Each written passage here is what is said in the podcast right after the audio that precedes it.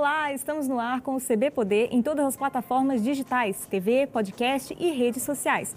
Eu sou Mariana Machado e você tem voz ativa em nossos debates participando das lives do Correio no Facebook, Twitter ou YouTube. Lembrando que o programa é uma realização do Correio Brasiliense e da TV Brasília. Aqui no estúdio, o presidente da Câmara de Dirigentes Logistas do Distrito Federal, a CDLDF, José Carlos Magalhães Pinto. Olá, seja muito bem-vindo, obrigada pela sua participação.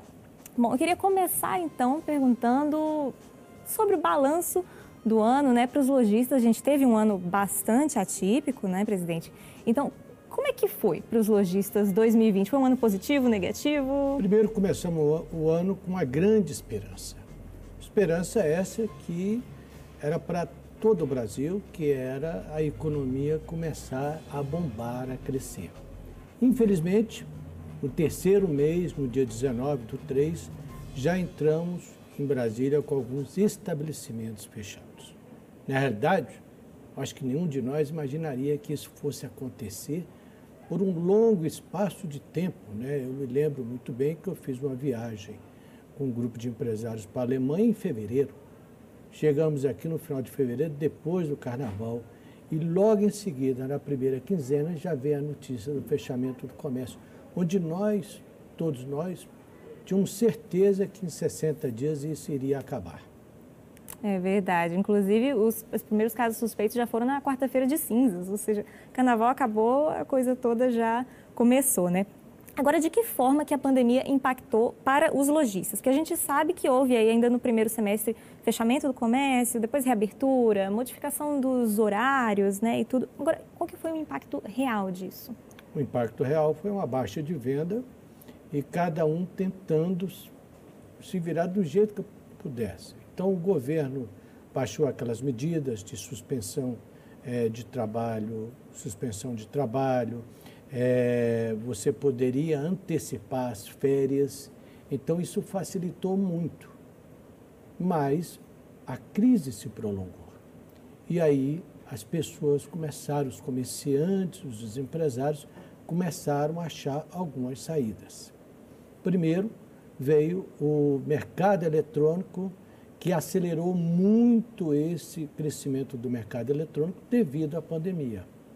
E fez com que os lojistas que não tinham mercado eletrônico migrassem para o mercado eletrônico, ou migrassem para o marketplace, ou bolassem alguma saída, como atendimento pelo WhatsApp, é, atendimento na, na redondeza, buscar alternativas, usar mais o telefone, se virar para conseguir pagar as contas e pagar os funcionários. É verdade. E quanto ao desemprego, vocês conseguiram fazer alguma estimativa, algum balanço assim do impacto em questão de desemprego, de empresários No começo da pandemia, nós tínhamos mais ou menos, se não me falha a memória, 300, aproximadamente 300 mil desempregados no DF. Na últimos, nos últimos números que eu vi, esses números tinham crescido muito pouco, estava a mesma coisa. Mas a nossa expectativa no começo do ano é que o desemprego começasse a cair, porque a economia vive dessas pessoas trabalhando, ganhando, comprando, consumindo. E isto, o desemprego não caiu, pelo contrário, aumentou um pouco, não saberia te dizer agora uhum. realmente qual foi o número que aumentou. Mas isso tem um peso para o comércio muito grande, porque uma pessoa desempregada, ela não vai ao cinema, ela não consome um iogurte melhor, não, não compra um presunto melhor, deixa de sair, deixa de comprar uma roupa e deixa de ter aquela, é, aquela compra do impulso, que aquela é uma compra não só boa para o, o empresário, mas para o consumidor que traz uma coisa que a compra na internet ela não traz, que é a satisfação, aquele momento de você comprar e sair com o produto. Na verdade, já escolher ali na hora o que, que quer. É. Agora, quem que sofreu mais? Foi o pequeno lojista, o médio, o grande? Veja bem, se você hoje abrir um canal de televisão, vou tirar um chute aqui elegante, a cada 20 anúncios de lojas oferecendo produtos, aproximadamente 15 a 17 são de grandes redes de lojas, ou de grandes lojas, precisa ser uma rede. Então, e elas já oferecendo, algumas até com QR Code na própria televisão, já oferecendo para você fotografar, pôr o seu celular em frente ao QR Code e dali mesmo poder fazer compra daquele produto. O pequeno comerciante que foi rápido ou já tinha alguma estrutura foi para o marketplace. Mas aí ele vê a margem dele caindo, porque ele tem que deixar, é natural, uma parte com o operador, que são esses marketplaces. O lucro dele caiu, e muito. E o lucro dele caindo, e aquele marketplace fazendo a venda para ele, ele pode abrir até mão de mais um funcionário ou dois funcionários. Isso faz ele pensar: será que compensa eu continuar com a loja? Será que compensa eu continuar no esforço todo ou vou pôr tudo lá? Só que nós temos que ter um cuidado. As empresas do simples, esses pequenos comerciantes, são os que mais empregam. E se nós matarmos esses pequenos comerciantes, nós estamos matando o emprego. E aí vem muito bem aquela frase que todos, todas as entidades fizeram dessa frase uma frase que era conjunta. Né? Compre do pequeno. Porque nós sabemos, se não comprar do pequeno, a loja fecha. E a loja fechando, tem mais desempregados. E os, os grandes marketplaces, é natural, a logística deles é maravilhosa. Você compra um produto hoje, daqui três dias no máximo, está na sua casa, de vez em quando até no outro dia. Né? É, você precisa entender que eles também têm uma inteligência. Essa inteligência artificial, essa inteligência da internet, e aí eles vão mapeando aonde se vende mais produtos A, B, C e D. E nada impede a essas grandes redes que amanhã ou depois usem esse mapeamento para atacarem direto essas vendas.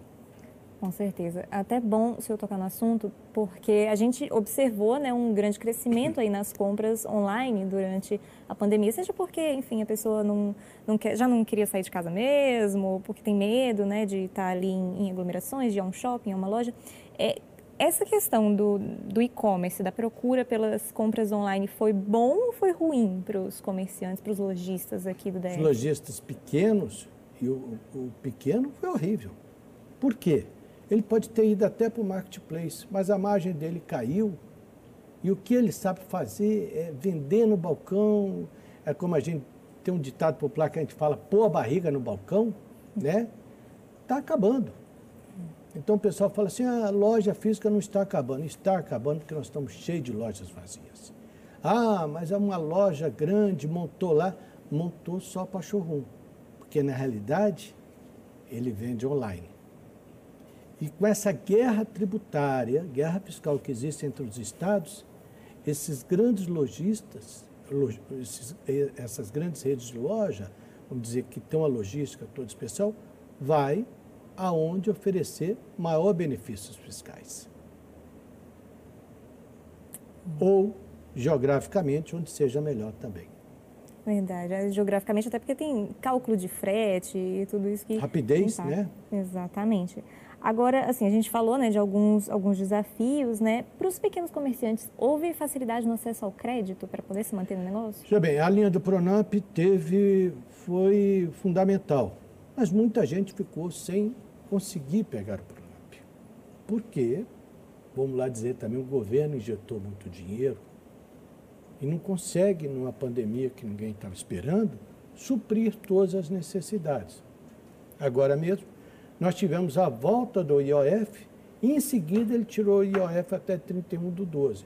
Então, se você pegar um juro de 3,50 ao ano, que é mais ou menos o Pronamp, eu não me lembro bem, e você calcular o IOF de 1,20, é mais ou menos 40%, 35% do valor do Pronamp anual. Claro que o IOF também é de acordo com o valor. Mas isso inviabiliza você ir a banco pegar dinheiro. E a nossa preocupação é que o IOF agora, a isenção do IOF, cai dia 31 do 12. Então, isso tem que ser prorrogado. Porque, senão, vai ficar mais difícil do pequeno conseguir dinheiro. Eu, eu digo o seguinte: o grande, natural, tem o poder de barganha com os preços, com os cartões, ele impõe. e ele tem a saída tributária dentro da lei.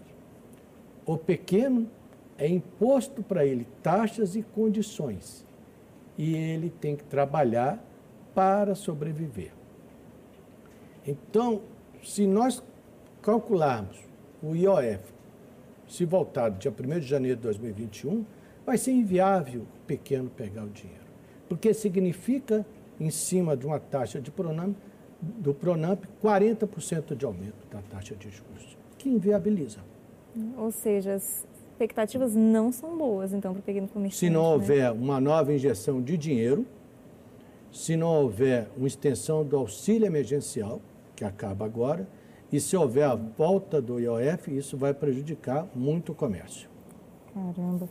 Agora, é, houve diálogo entre a Câmara e o governo? É, o governador se mostrou acessível durante todo esse processo de pandemia? Tem se mostrado acessível para dialogar, propor novas alternativas? Olha, o, o Fórum do Setor Produtivo, que é composto por é, várias entidades, a Fibra, a FEComércio, a FENATAC, a Federação da Agricultura e a, a FACI, Federação de Associações Comerciais, desculpa se eu esqueci alguém, e a CDL, né? É, teve muito diálogo com o governo. E o governo sempre abriu as portas e também essas entidades sempre ajudaram, doando máscara no começo, doando água sanitária para o presídio, é, fazendo doações, fazendo campanha, fazendo cartilha, é, tentando orientar os comércios. Houve diálogo, houve recepção, mas nós temos que entender que a pandemia é uma coisa nova para todos nós, tanto para o governo como para os empresários.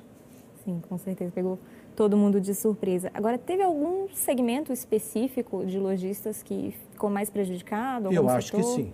Ah. Eu acho que sim, mas é, eu acho que bares, hotéis e restaurantes, vamos dizer, bares e restaurantes, lanchonetes, eu acho que foram muito sacrificados, juntamente com salão de beleza, academias, é, locais de estéticas, enfim, esse segmento que foi obrigado a fechar de início e prorrogou o fechamento, esse segmento está passando por muito aperto. Ah, mas eu passei em um local, o bar estava cheio. Mas se você andar bem na cidade, você verá que muitos restaurantes não estão cheios. E se você considerar um número de mesas e assentos que tinha antes da pandemia e colocar agora, você vai ver que estão passando muito aperto. Então, esses setores foram muito sacrificados. Foi realmente, assim, difícil, está sendo difícil para eles. É verdade. Teve restaurante que com essa, esse negócio de afastar as mesas acabou reduzindo 40% da capacidade de público, né? Agora, fim de ano né, é uma época que tradicionalmente o, é muito boa para o comércio. Né? A gente tem em novembro aí a, a, Black Friday, ou Black Week, Black Month, e agora em dezembro já o Natal, as festas de fim de ano e, e tudo mais. Quais que são as expectativas aí para o movimento do comércio? Olha, a, a Confederação Nacional do Dirigente Logista, a qual eu sou vice, representando Brasília, ela teve uma pesquisa antes que tinha, uma, é, é tinha um indicativo de 26% de aumento na venda da Black Friday. Né? E isso se concretizou, nós tivemos um aumento a nível Brasil de 24%, quer seja de loja física ou quer seja de, uhum. é, do e-commerce. Né? Claro que o e-commerce cresceu muito mais, eu não tenho os números do crescimento do mercado só do e-commerce, eu tenho do total, uhum. que foi 24%, saiu até em num grande jornal de circulação no país, um jornal especializado em economia. É, quando a Black Friday vai bem, o Natal cai. Isto é automático. Só que esse ano a gente tinha uma esperança que o Natal é, é, fosse melhor ainda, porque a gente só estava com notícias positivas. E aí, de repente, cai a segunda onda. Mas, ao mesmo tempo, vem a vacina, a esperança da vacina. Então, eu não vou falar para você se o Natal vai crescer ou vai diminuir. Por quê? Isso pode mudar da noite para o dia. A vacina dá resultado, as notícias melhoram. E aí pode mudar. É verdade. Assim, a FEComércio está né, tá fazendo uma previsão aí de crescimento de 2,2% nas vendas de Natal. Pode ser que eles estejam sendo otimistas ou não? Eu acho que em números locais aqui, Brasília é um pouco diferente do país, porque tem todos os pagamentos dos funcionários federais e estaduais estão em dia. Então pode se concretizar esse 2%, que seria ótimo. Mas eu acho que nós deveremos esperar é, a, o andar da carruagem para falar se nós vamos melhorar. Acho que isso vai ser nos 49 minutos do segundo tempo. Ou seja, muita calma, né? É. Bom, é, vamos encerrando esse primeiro bloco, né? Um minuto e a gente volta com mais CB Poder, que hoje recebe o presidente da Câmara de Dirigentes Logistas do Distrito Federal, a CDLDF, José Carlos Magalhães Pinto. É, até já com mais perguntas, mais informações sobre o comércio, sobre as lojas, sobre o fim de ano e até mesmo sobre a pandemia. Até já!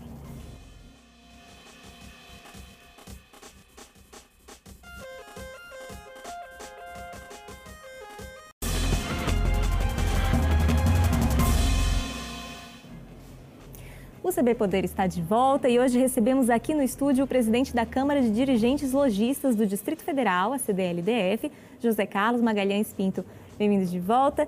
É, a gente estava falando um pouco sobre as expectativas aí para o fim do ano, as compras de Natal, se vai ter crescimento, é, se não vai, né? Agora, uma questão que sempre movimenta bastante o comércio é a brincadeira do amigo oculto. A Confederação Nacional né, de Dirigentes Logistas fez um levantamento sobre a brincadeira né, e concluiu que a previsão é de que os presentes movimentem cerca de 5,6 bilhões no país. Tem algum levantamento desse tipo no DF? Não, não, não temos nenhum levantamento no DF, porque isso é feito a nível nacional, mas como eu falei antes, né, isso cada estado tem a sua proporção.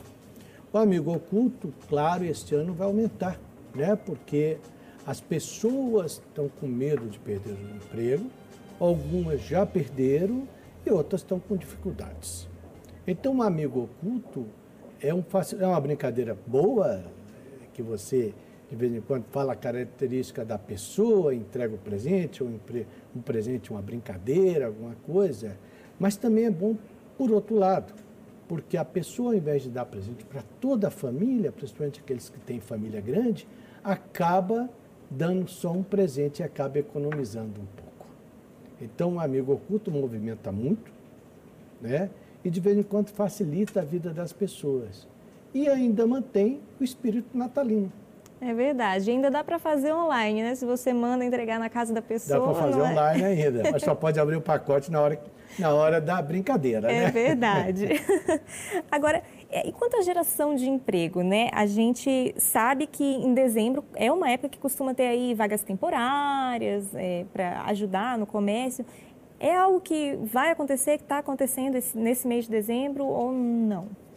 Eu acho que num número bem menor, mas sempre acontece. Uhum. Por quê? O consumidor hoje, até pela pandemia, ele não pode ficar muito tempo na loja. Então a loja tem que ter alguém que faça o pacote o mais rápido possível. A loja tem que ter mais controle na entrada dos clientes, vai ter que ter mais gente. Vai ter que ter mais gente higienizando a loja. Vai ter que ter mais gente passando álcool em gel. Eh, se alguém entrar sem máscara, doando a máscara, então terá a contratação, sim, e isto é muito salutar tanto para aquelas pessoas do primeiro emprego, como para aquelas pessoas que estão desempregadas, como para aqueles que estão ingressando agora no mercado. E isso tem um ponto positivo, porque se a pessoa trabalhar bem e o comércio voltar a crescer, esta pessoa será chamada. Porque nenhum empresário vai desprezar um um mailing desse, um cadastro desse, de um funcionário que já sabe alguma coisa e durante o período que teve mais movimento se destacou. Então, é uma chance do empregado temporário se tornar efetivo amanhã ou depois, ou ficar no cadastro dessa empresa. E também é bom para o empresário, porque de vez em quando faz uma seleção de graça.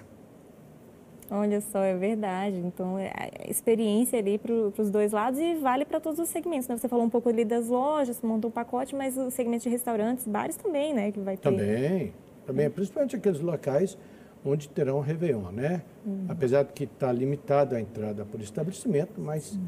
vai contratar com certeza. Sim, com certeza. Agora, é, uma das consequências né, da, da, da pandemia e de enfim, toda a situação que a gente está vendo, obviamente, o aumento de casos, né? A gente já está aí com 245 mil casos no DF, mais de 4 mil mortos, é, e que tem se observado em países que passam, passaram pela segunda onda, é um novo fechamento do comércio em geral. É, a CDL trabalha com essa possibilidade, tem conversado com o governo para, é, caso isso aconteça aí? Essa é uma grande preocupação de todos nós, né? não só dos empresários, mas dos dos empregados, dos colaboradores e da sociedade.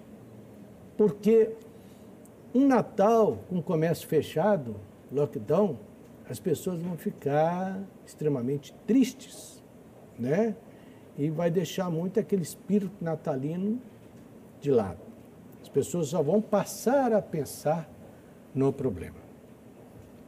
Nós não somos a favor do lockdown, mas a gente vê, se você andar hoje na maioria das empresas, das lojas, estamos todos nós tomando cuidado. Agora foi lançado um selo que nós estamos ajudando a distribuir esse selo, que significa é, é, comércio consciente, é, que foi a gente põe aquele selo para as pessoas é, saberem que ali estão sendo tomados cuidados. O que a gente precisa ter atenção é com aqueles lugares que estão tendo abuso. Né? Outro dia eu vi uma foto no jornal, no veículo, não sei se é verídico, mas todos dizem que é, de uma feira onde a rua central parecia uma entrada de estádio de jogo de futebol da seleção brasileira. Cheio de gente, muitos com máscara, a grande maioria, mas um encostando no outro, um verdadeiro trânsito de pessoas ali. Então, acho que esses locais têm que ser vistoriados, verificados e tem que ser brecado um pouco a entrada, para que alguns locais que estão abusando da, do, do número de pessoas internas não venham a prejudicar todo o comércio. Eu diria que seria um caos fechar o comércio no sentido total que eu falei, não só para os empresários, mas para o governo, que fez uma bela, uma magnífica decoração de Natal, que começa lá embaixo, o GDF fez do Palácio do Buriti até a Praça do Cruzeiro. Está lindo o local. Brasília, com aquela decoração, o, o prédio ali, o, o, Palácio do Buriti, todo iluminado, todo. É, alegria, dá prazer de sair.